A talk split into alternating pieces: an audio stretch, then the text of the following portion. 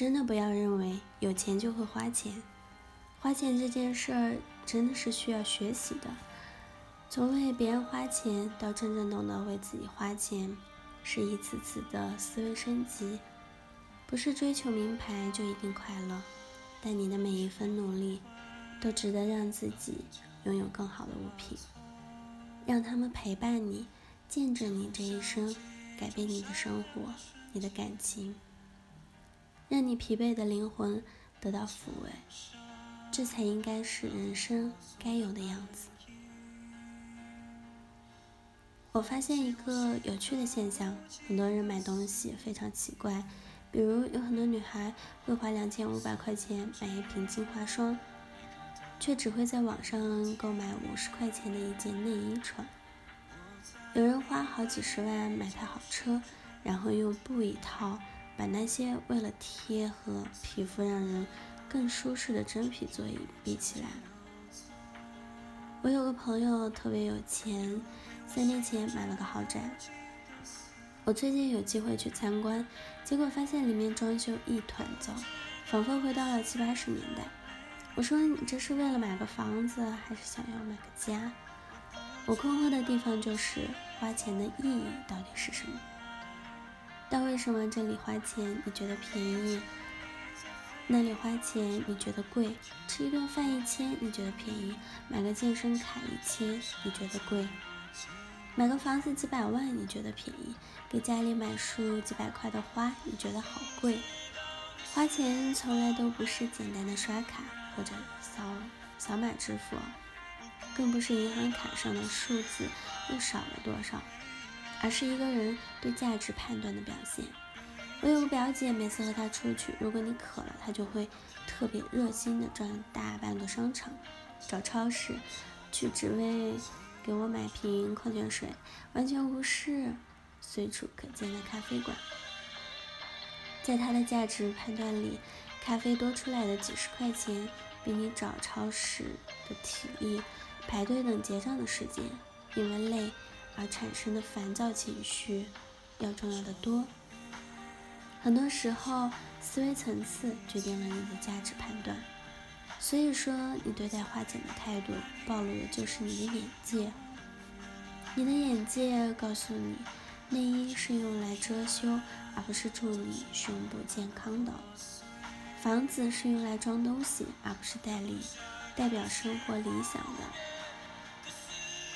之前有一句流行的话叫做“假装在生活”，因为有些人的眼界决定了对花钱价值的判断，只能停留停留在物质里面，却根本够不着精神层面的愉悦。现在流行说这个人特别会生活，就是因为他们眼界不一样，因为他们买的从来都不是一件商品，而是这个商品给他们带来的各种体验和欢愉。我有个同学，家庭条件虽然一般，但是有个见识多广的妈妈。在所有人都拿死工资的年代，他妈妈攒了好几年钱，让人从国外带回来一台留声机，听歌而已。录音机可便宜多了。他妈妈嫌录音机长得丑，而且磁带的音质哪有黑胶唱片高雅？这在任何时代，这种行为都会被打上装逼的标签。但是我同学说，只有他知道，每当父母伴着留声机跳舞的时候，他都会涌向来一股浓浓的优越感和自信。而父母之间的那种充满仪式感的浪漫，让他觉得这才是爱情应该有的样子。所以，我这个同学每次花钱，它的价值判断是这个东西能不能给我带来幸福感。别小看这些看似不起眼，甚至有点强加给自己的幸福感。正是有这样的感觉，才会让人觉得我的努力没有白费，我的生活在一步步进阶，日子其实并没有那么糟。所以，虽然他也在奋斗，在一线城市拿着一万多点的工资。每月还要花几千供着一套不到五十平的一居室，但整个人的状态和生活水平怎么看都比别人高很多。因为见过，所以懂得；因为体验过正确的花钱方式，所以才明白买东西的价值何在。我们通常判断一个人是否有品味，都看他的吃穿用度。为什么花几万块让浑身想买 logo？我们总觉得人家是暴发户。为什么有人花几百块钱买个围巾，就让人觉得很有品味？